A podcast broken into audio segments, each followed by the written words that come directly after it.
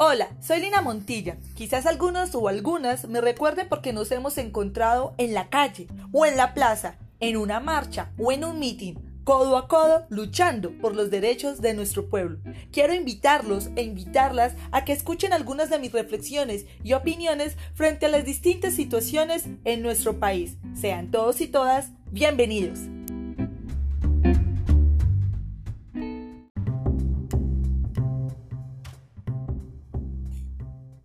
Debo confesarles que esta es la primera vez que hago un podcast, así que perdónenme los errores o las imprudencias que aquí cometa.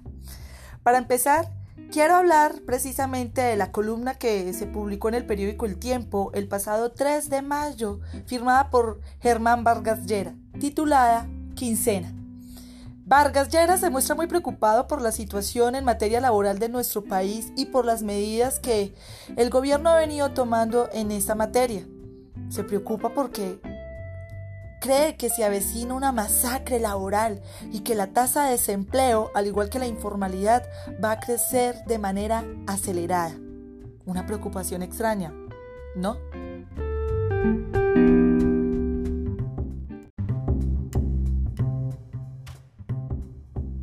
Vargas Llera no solo se muestra preocupado, sino que también da soluciones muy vargasyeristas. Dice que esto debe ser algo solucionado por la doble vía, que así como se deben implementar temporalmente los subsidios a la nómina, se deben adoptar medidas laborales racionalizando transitoriamente los costos del empleo del país. Además dice que se debe acoger a la propuesta de ACOPI y que así al gobierno nacional le quedaría más fácil comprometerse con aquellas empresas que estén altamente afectadas por la crisis económica.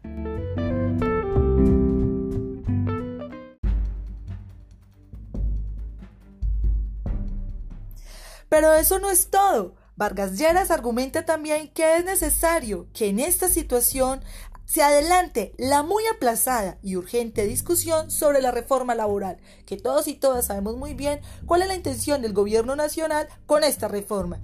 Dice que es necesario adoptar medidas con efectos transitorios, muy ligados a los elementos que están en la reforma laboral. Ya veremos cuáles son.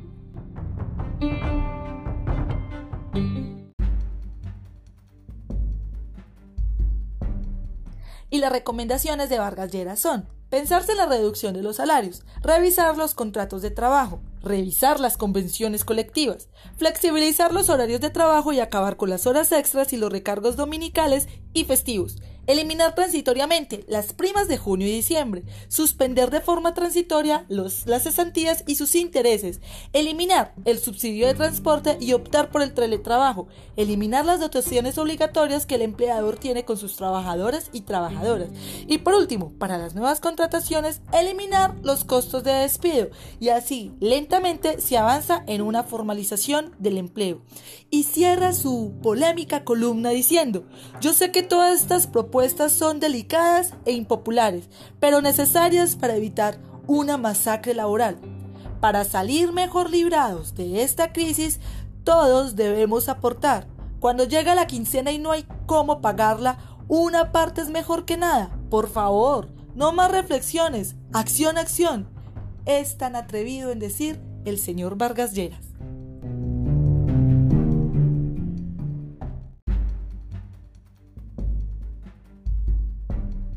Pero no olvidemos que este gobierno sí ha legislado para blindar a la banca en Colombia de los efectos de la crisis económica, así como le ha tirado un salvavidas a los fondos privados en pensión.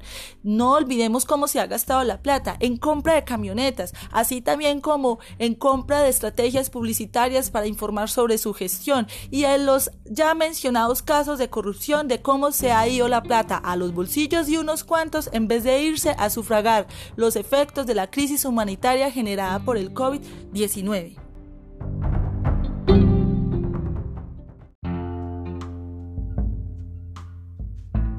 Se muestran como los Mesías o como los Salvadores. No solo Vargas Llera, sino otros tantos más. Pero recordemos que ellos no están hablando en beneficio de la clase trabajadora, están hablando en beneficio de una clase que en últimas son minoría y que pretenden que los costos de esta crisis económica la paguen los trabajadores y las trabajadoras. Pero eso no lo podemos permitir. Por eso y más que nunca cobra vigencia el rechazo a la reforma laboral del gobierno de Duque, a la reforma pensional, a esas medidas que van en deterioro de los derechos laborales de todo el pueblo colombiano. Hoy más que nunca vale la pena luchar, vale la pena movilizarse, vale la pena promover el paro nacional y que después de este confinamiento podamos todos y todas volver a las calles, codo a codo, luchando por los derechos del pueblo colombiano.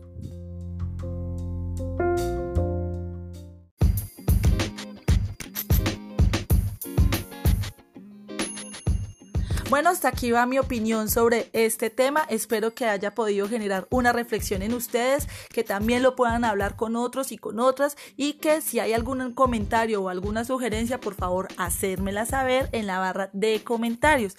Eh, recuerden que esta es la primera vez que hago un podcast, trataré de hacerlo de manera semanal y que bueno, estamos para mejorar, pero también para informar y formar en tiempos de que la batalla de ideas está más vigente que nunca. Y ya saben que pronto nos volveremos a ver en las calles. Un abrazo, chao.